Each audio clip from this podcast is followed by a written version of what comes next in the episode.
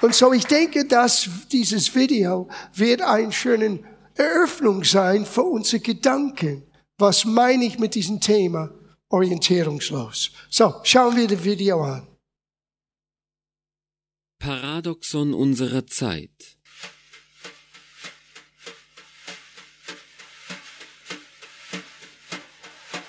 Wir haben hohe Gebäude, aber niedrige Horizonte.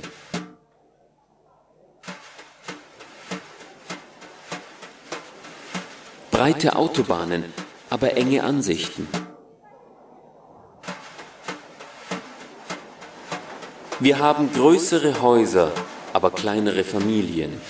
Mehr Freizeit, aber weniger Zeit. Mehr Wissen, aber weniger Verständnis.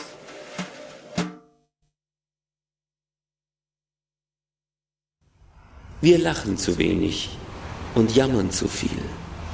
Wir lesen zu wenig sehen zu viel fern. Wir lieben zu selten und wir hassen zu oft.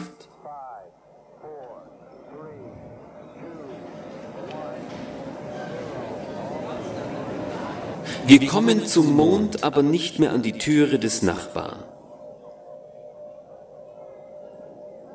Wir haben unseren Besitz vervielfacht, aber unsere Werte reduziert. Wir reden zu viel und beten zu wenig.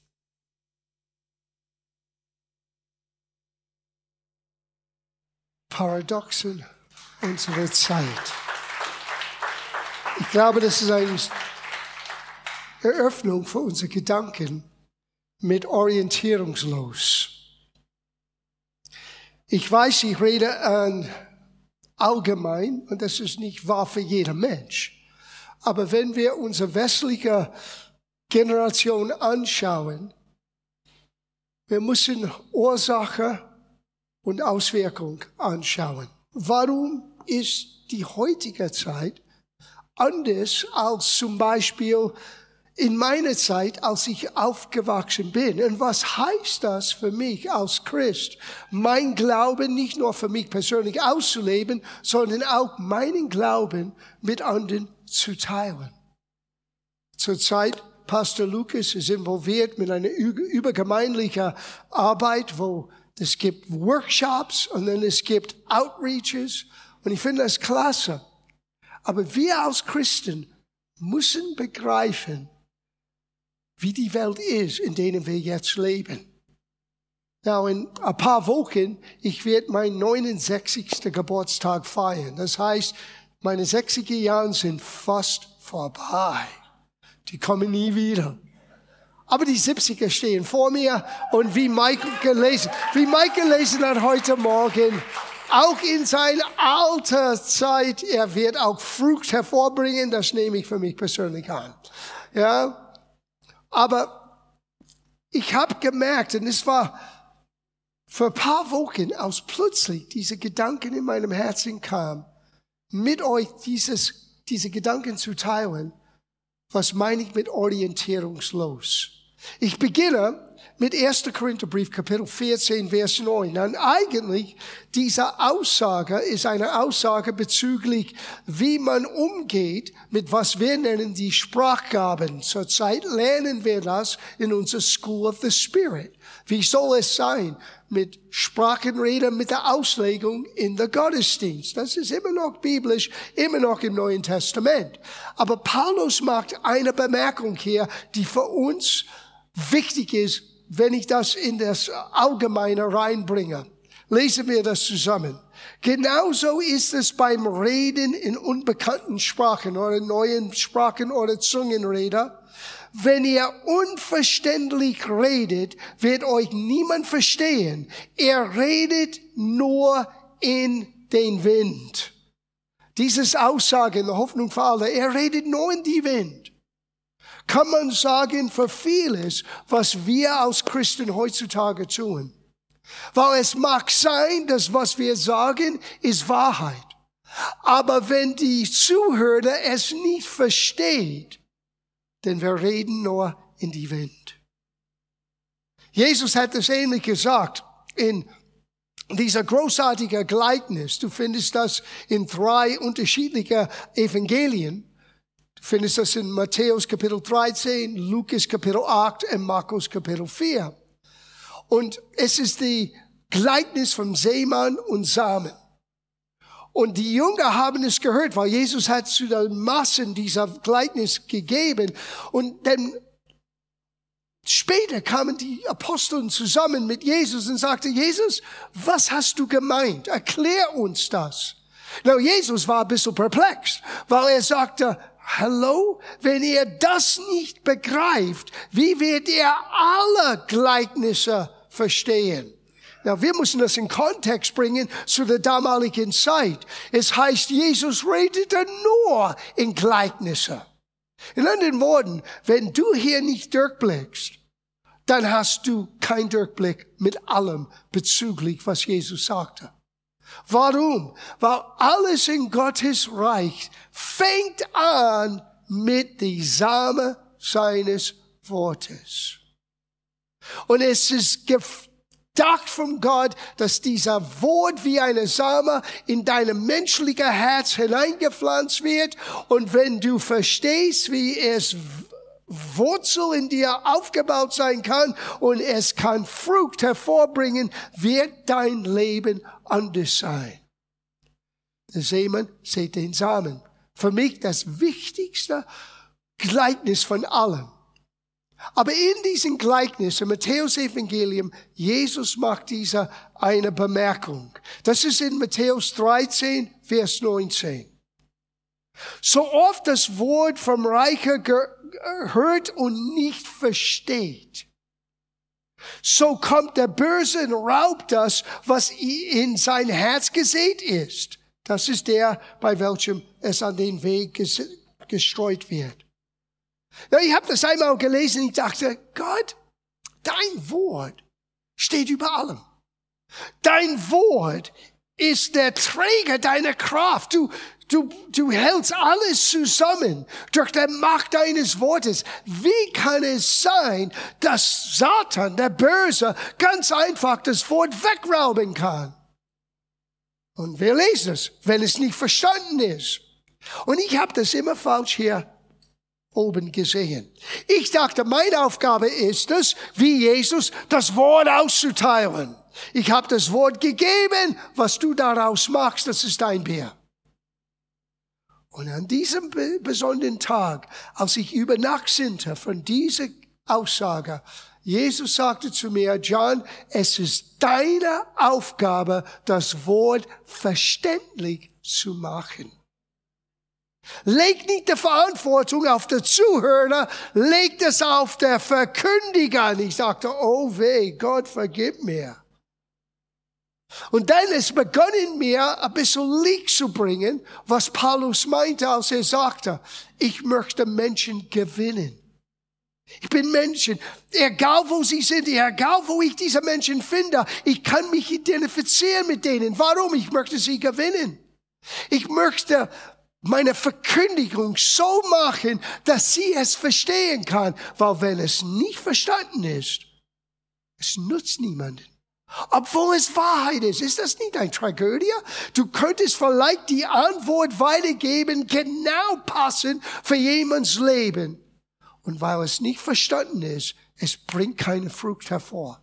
Obwohl in das Wort selber ist die notwendige Kraft, die Antwort für diesen Mensch hervorzubringen, ihr Leben zu verändern. Und doch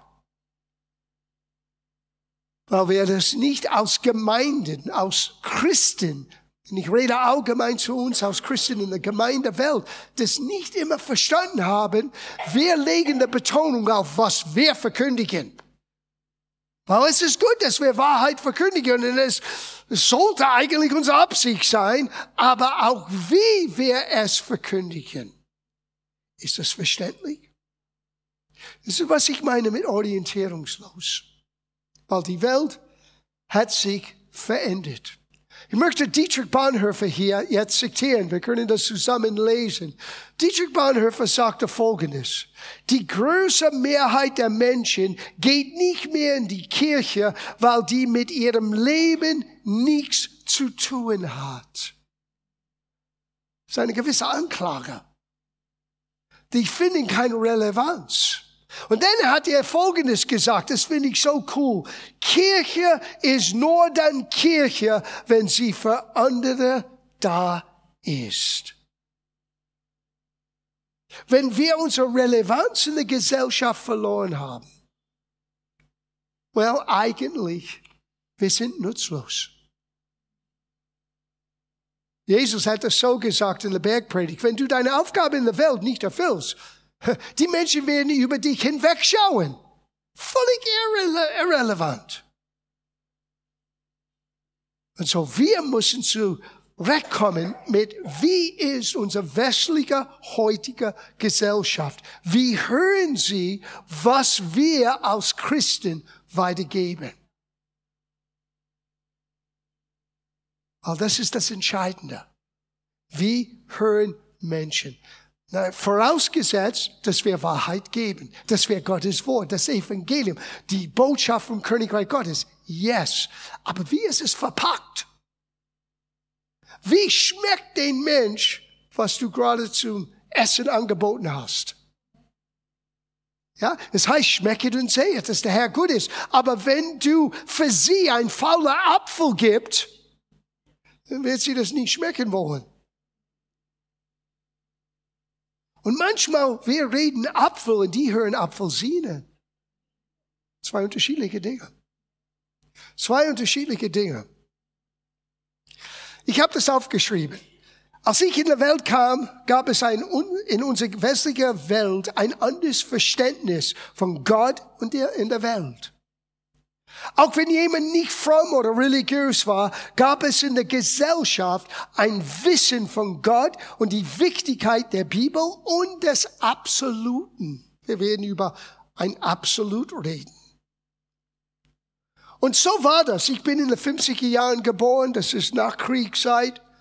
Die Welt ist durch zwei Traumas gegangen und eine Weltwirtschaftskrise und zwei Weltkriege.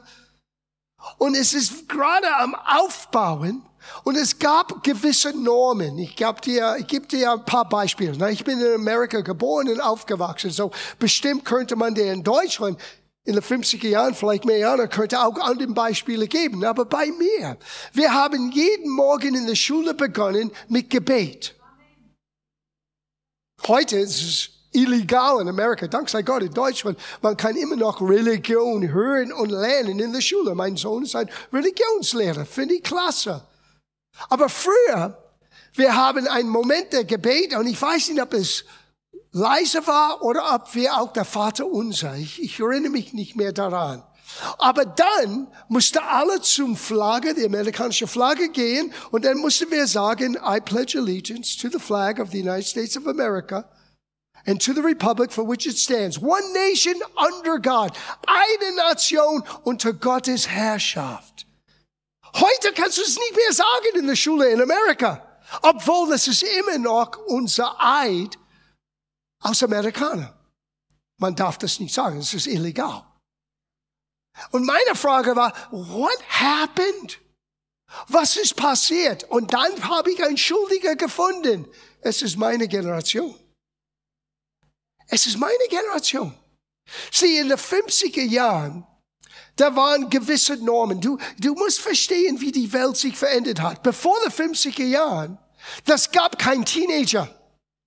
Dieses Begriff existierte nicht. Es war ein Werbeslogan, damit, weil Menschen haben gemerkt, wir haben ein Markt. Und wenn wir dieses Markt entdeckten, wir können Jeans und T-Shirts und was weiß ich alles verkaufen.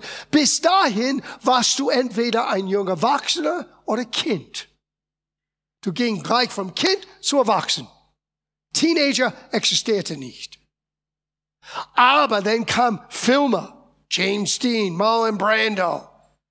Rebel without a cause. All das hat angefangen, Samen zu pflanzen in der westlichen Gesellschaft. Und all das kam nach Deutschland in Westeuropa. Wir sind genau in derselben Suppe. Und dann kam der 60er Jahre, der wilde 60er. Wie jemand einmal sagt, wenn du an den 60er Jahren immer noch daran erinnerst, warst du nicht da. Es war ziemlich wild. Und alle Normen sind runtergerissen. Ich dachte an einen Lied von Jimi Hendrix.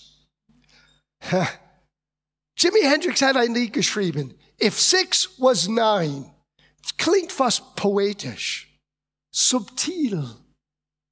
Aber was es eigentlich beinhaltet, ist so wesentlich. So wesentlich. Weil wenn ein Sechs ist plötzlich etwas anderes als neun, dann gibt's keinen Absoluten. Warum leben wir so? Warum sagen wir, was moralisch richtig und falsch ist, wenn eigentlich das ist nur jemands subjektiver Gedanke? Und meine Generation hat begonnen, alle Werte, alle Absoluten in Frage zu stellen und niederzureißen. Now, das hat eine positive und eine negative Auswirkung. Weil viele von uns Verrückten, die das getan haben und alles in Frage gestellt haben, ich weiß nicht, ob ihr das begreifen könnt. Meine Eltern sind aufgewachsen mit einem Spruch. Ours is not to question why, ours is just to do or die. That was the Kriegsgeneration. Unser Platz ist nicht in alles in Frage zu stellen. Wir sollten nur gehorsam sein, auch wenn es unser Leben kostet. Grobe übersetzt. Ich bin aufgewachsen mit, I'm not going to Vietnam. Are you crazy? Ich gehe nicht in den Vietnamkrieg. Was soll das Ganze? Wir haben begonnen, alles in Frage zu stellen. Und ich sage dir, auch meine Eltern waren beeinflusst von dieser Veränderung. Mein Vater hat mich beiseite genommen. Mein Vater hat in der Zweiten Weltkrieg gedient.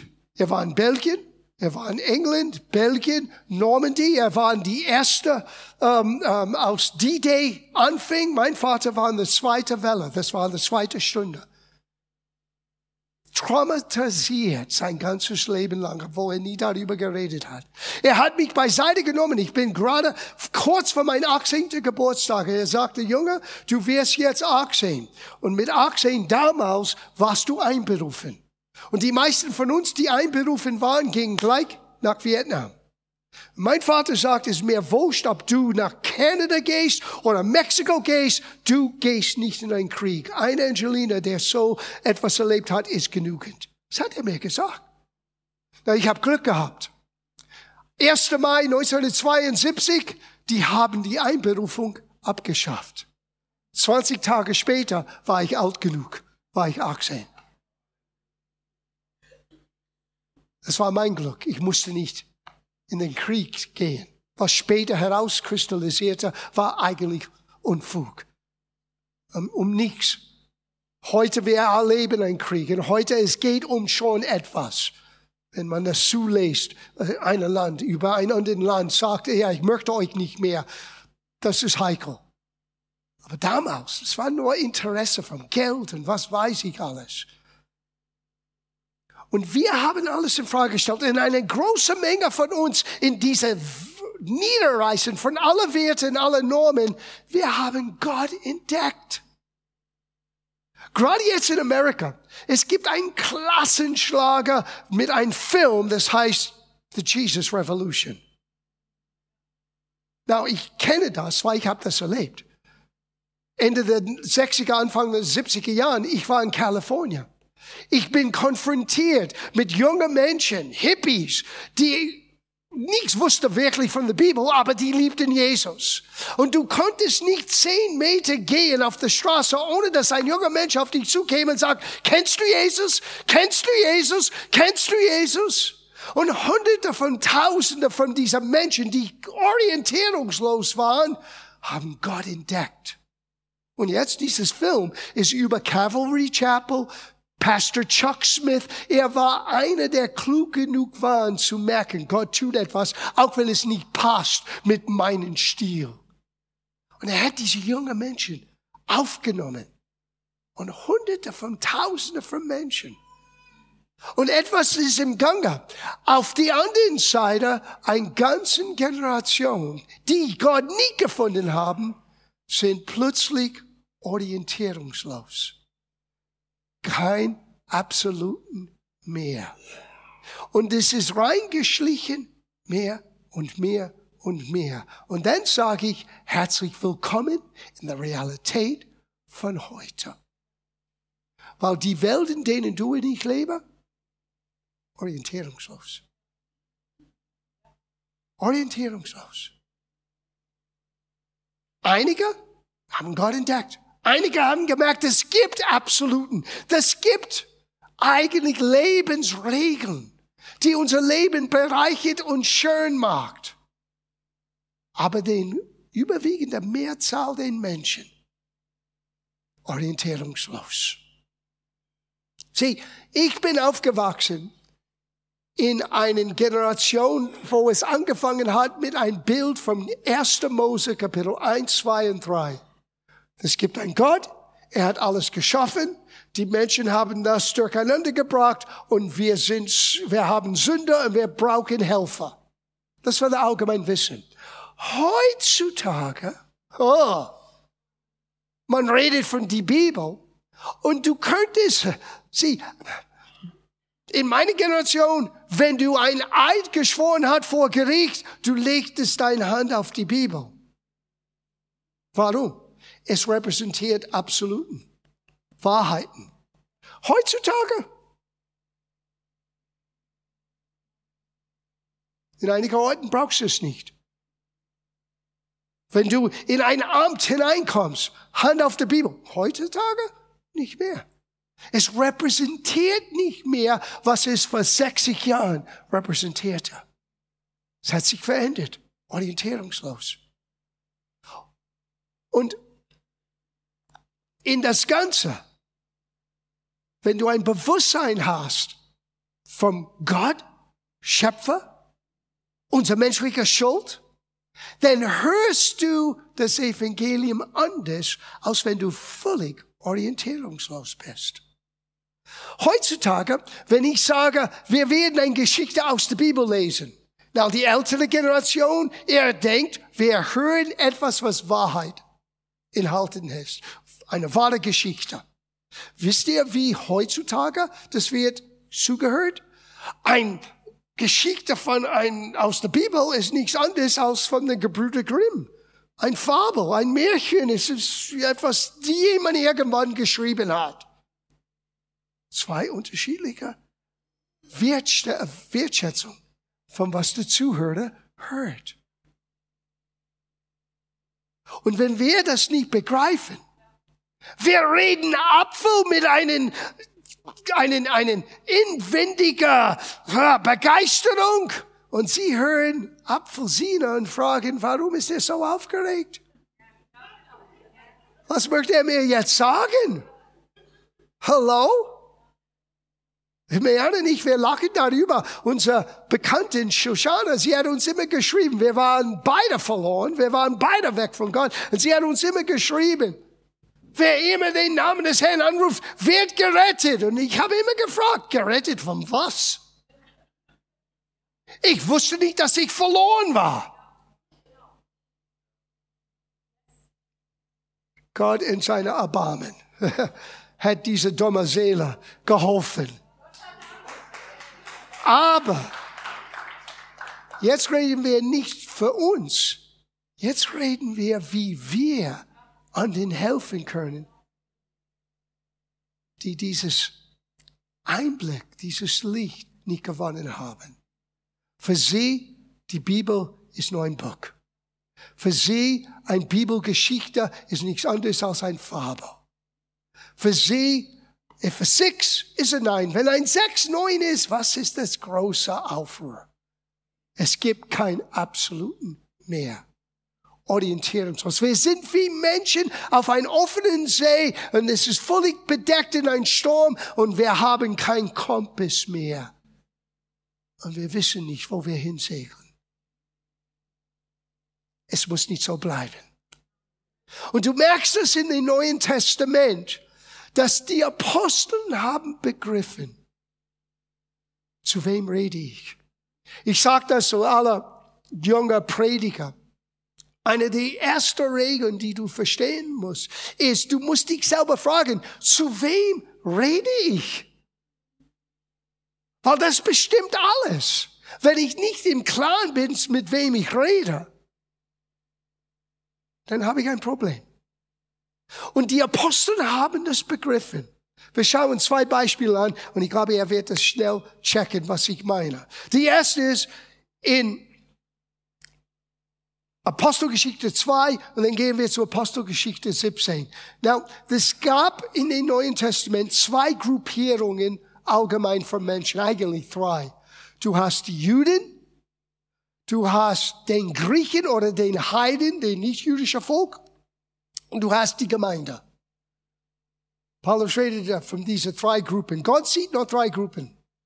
Er sieht das Volk Israel, weil er hat einen Bund mit seinem Freund Abraham. Er sieht die Menschen, die nicht in diesem Bund sind. Die sind nicht religiös, sie sind nicht gläubig, sie glauben nicht an Jesus, die sind Heiden oder Griechen allgemein gesagt.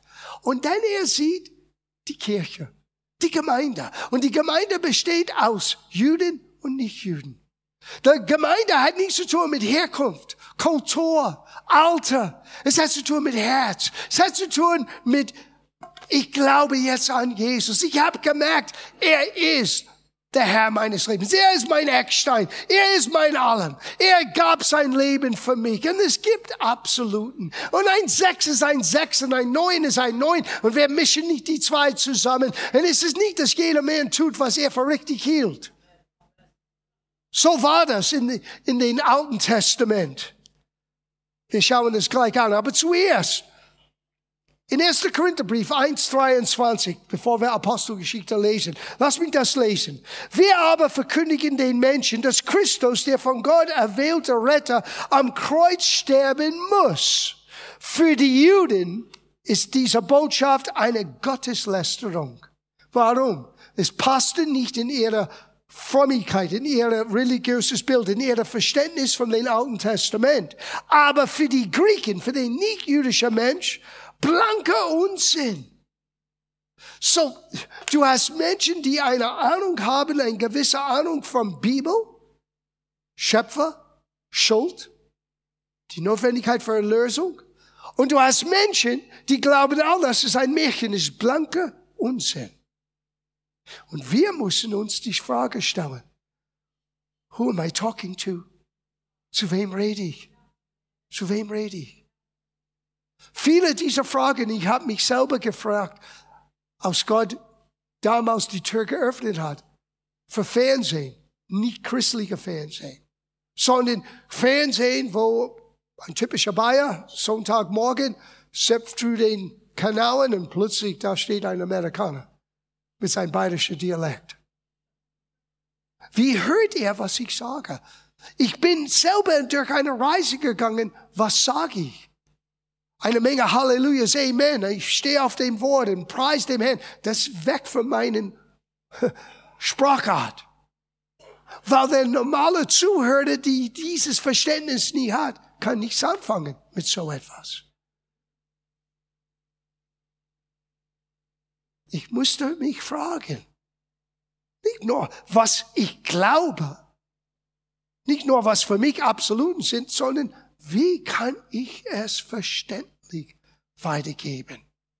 Und Petrus, du siehst das in Apostelgeschichte Kapitel 2.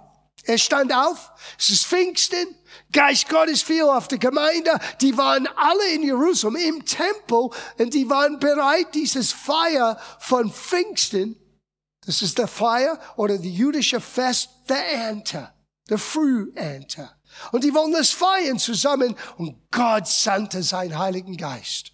Und Petrus steht auf und hört, was er sagte. Das ist Vers 14.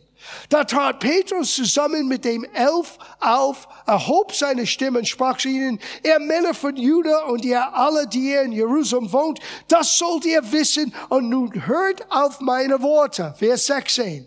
Denn die sind nicht berauscht oder betrunken, wie er meint, es ist ja erst die neunte Stunde, äh, dritte Stunde des Tages, sondern dies ist es, was durch die Propheten Joel gesagt worden ist. Na, warum könnte Petrus das so tun? Und Tausende von Menschen sind zu Jesus gekommen, die kannten Joel.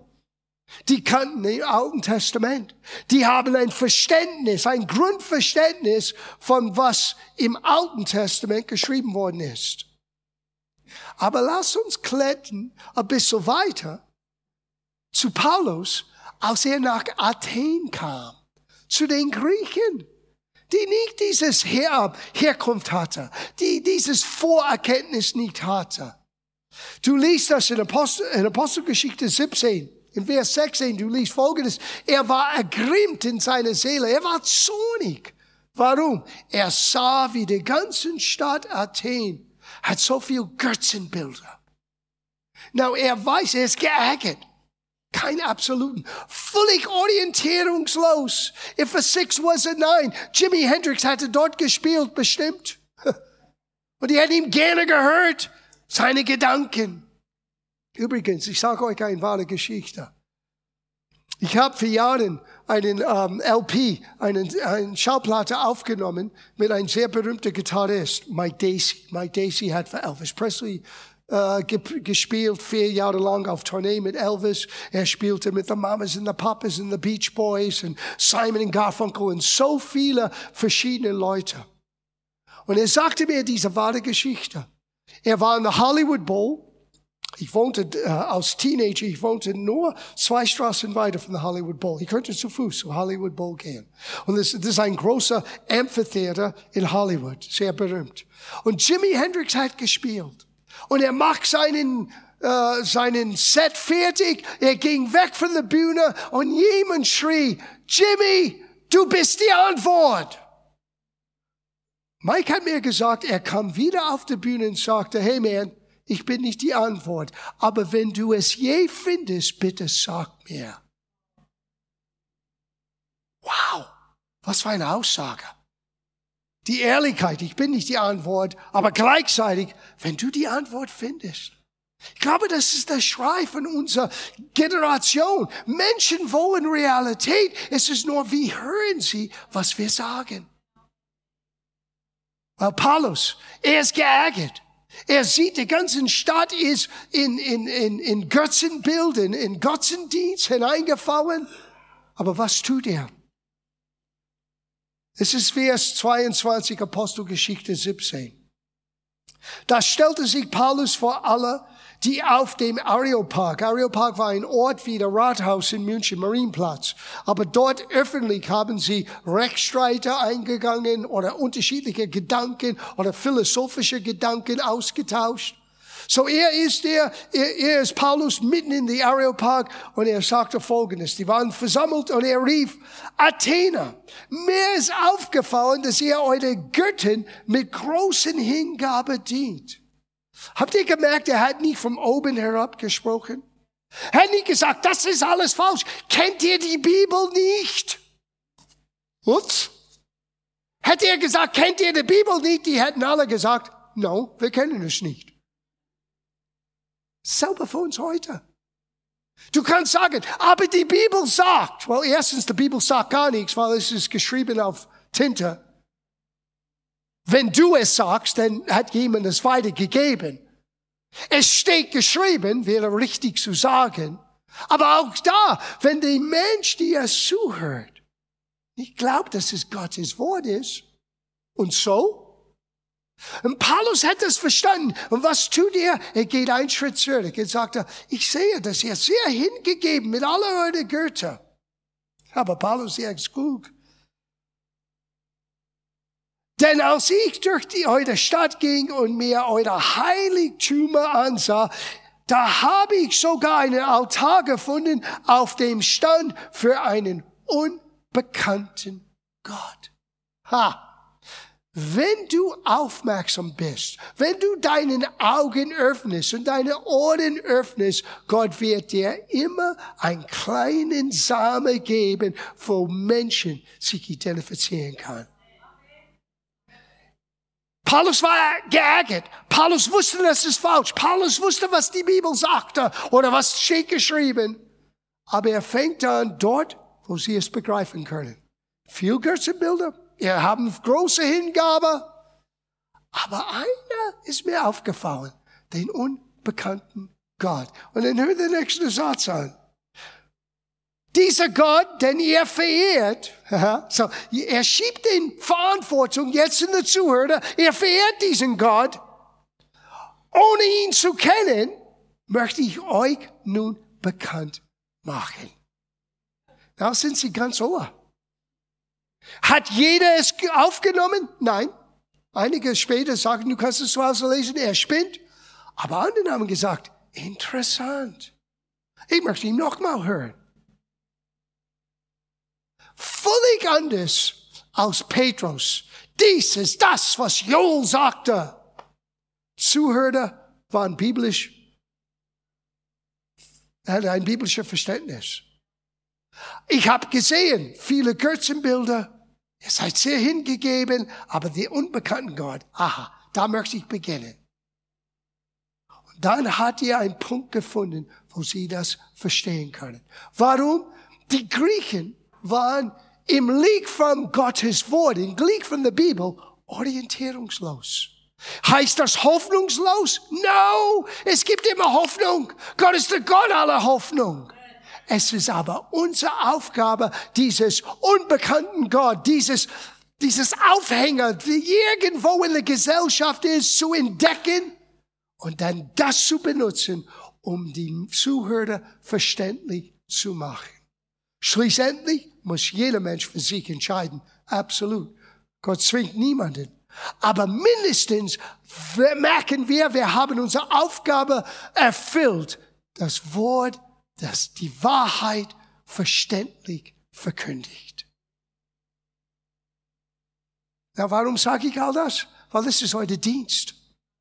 Du dachtest, es ist mein Dienst. No! Das ist deine Aufgabe.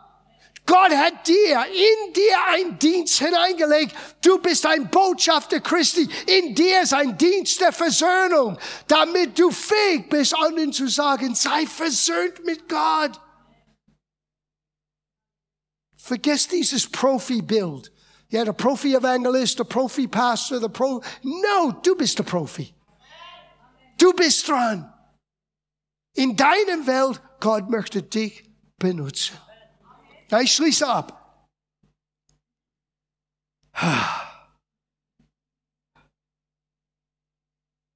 Wir müssen aufpassen, dass dieser Zeitgeist orientierungslos nicht in die Gemeinde kommt. Das ist eines. Wir müssen uns einigen. Gott sandte sein Wort, damit wir Absoluten haben. Gott sandte sein Wort, damit wir Grenzen, Grenzen sind nicht schlecht. Grenzen sind befreiend. Gott möchte kein blinder Gehorsam. Gott möchte, dass wir mit offenen Augen fähig sind, Nein zu gewissen Dingen zu sagen und gewisse Dinge zu bejahen. Aber wir sehen es und wir verstehen es. Es gab eine Zeit in Israel, ich lese das, Richter 17,6. Damals gab es kein König in Israel, keine Leiterschaft, kein Vorbilder. Was werden die Männer bei Männerfrühstück als Thema haben? Ich hoffe, dass die jungen Männer, die Teenager, nimmt Zeit. Das Essen ist gut. Es ist da, kostenlos, kein Essen. Aber die Thema ist so aktuell. Die Gesellschaft braucht Vorbilder. Menschen, die das ausleben, nicht nur darüber plappen. Jeder kann behaupten, dass sie irgendetwas sind. Ich bin ein Elefant. No. Ich kann dich sehen. Du bist kein Elefant. Du bist ein dummer Mensch. Ich bin ein dies, jenes und alles. Na, no, es ist nur Plappen. Menschen möchten Realität sehen. Menschen möchten Frucht sehen. Menschen möchten sehen, es ist funktioniert in dein Leben, in deinen Alltag. Und dann werden sie bereit, ein bisschen zuzuhören. Es gab eine Zeit in Israel, das gab keinen König und jeder tat, was er für richtig hielt. Das ist der Zeitgeist. Jeder tut, was er denkt, ist richtig. Im Grunde genommen, wir schöpfen Gott immer nach unser Ebenbild, statt zu merken, dass wir sind in sein Ebenbild geschaffen. 1. Samuel, Kapitel 3, Vers 1. Zu jener Zeit war das Wort des Herrn selten oder nur wenig gehört. Und es gab keine Offenbarung oder keine Vision. Es heißt in der Schrift, ohne Vision. Das Volk Gottes geht um. Wir müssen wissen, die Orientierung für unser Leben ist hier. Aber die Art und Weise, wie wir das weitergeben an eine orientierungslose Gesellschaft, das braucht Fantasie. Das ist die Abenteuer. Es ist eigentlich der Spaß, ein Nachfolger Christi zu sein.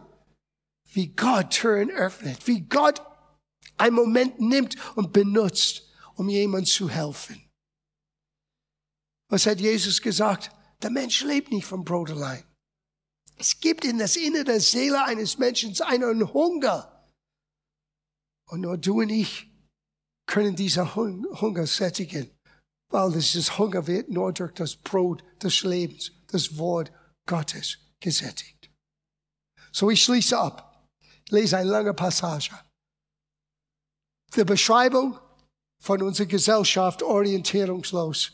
2. Timotheusbrief, Kapitel 3, ab Vers 1. Ich muss nicht einen Kommentar machen. Es ist selbstverständlich. Das eine sollst du noch wissen. So, wir sollten es wissen.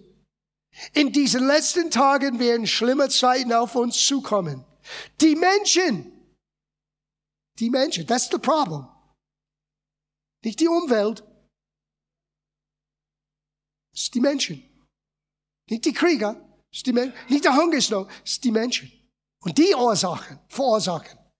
Die Menschen werden nur sich selbst und ihr Geld lieben. Sie werden überheblich und anmaßend sein, Gott lästern und sich weigern, auf ihre Eltern zu hören. Dank und Ehrfurcht kennen sie nicht. Sie lassen anderen im Stich, sind unversöhnlich, unverleumd in ihrer Mitmenschen. Ihr Leben ist ohne Hemmungen, brutal, rücksichtslos. Sie hassen alles Gute, verräten sind sie, Verräter sind sie, die sich nicht beherrschen können und nur sich selbst für wichtig halten. Nichts aus ihrer Vergnügung haben sie im Kopf und Gott ist ihnen völlig gleichgültig. Welcome to unserer orientierungslosen Gesellschaft. Nach außen tun sie zwar fromm, aber von der Kraft des wirklichen Glaubens wissen sie nichts. Hüte dich von solchen Menschen. Wisst ihr, wie es heißt in die Schlachter? Von solchen wende dich ab. Lass diesen Zeitgeist nicht in der Gemeinde. Sei anders. Hab Rücksicht, Respekt. Achte auf deine Mitmenschen. Zeig dieser Welt etwas anderes. Der nächste Satz. Einige von ihnen legen es darauf an, von den Leuten in Haus gelassen zu werden, gelassen zu werden und versuchen dort vor allem gewisse Frauen auf ihre Seiten zu ziehen. Diese Frauen sind mit Sünden beladen und werden von allen möglichen Leidenschaften getrieben. Sie wollen jederzeit etwas Neues hören, sind aber unfähig, die Wahrheit zu erkennen. Der Befehlter sagt, immer lernen und niemals zur Erkenntnis der Wahrheit kommen können. Das beschreibt unsere Gesellschaft. Bombardiert mit Information, aber nie etwas lernen. Eine Menge Wissen, aber wirklich keine Wahrheit. Und es ist komisch, dass die Leute sind verlockt in ihren Häusern, in kleinen Gruppen, in Geheimnisse und conspiracy theories. Oh, it's in your Bible. Nichts Neues. Wir, wir stehen auf dem Marktplatz. Wir stehen auf dem Aeropark. Wir stehen in den Tempel. Wir reden klar und deutlich und geben Orientierung. Das ist unsere Aufgabe. Seid ihr bereit, das anzunehmen?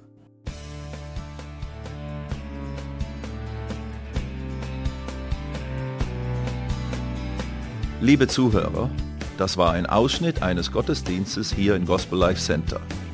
Auf unserer Website www.gospellifecenter.de können Sie die Notizen für diese und andere Predigten nachlesen und sich über die Arbeit von Gospel Life Center informieren.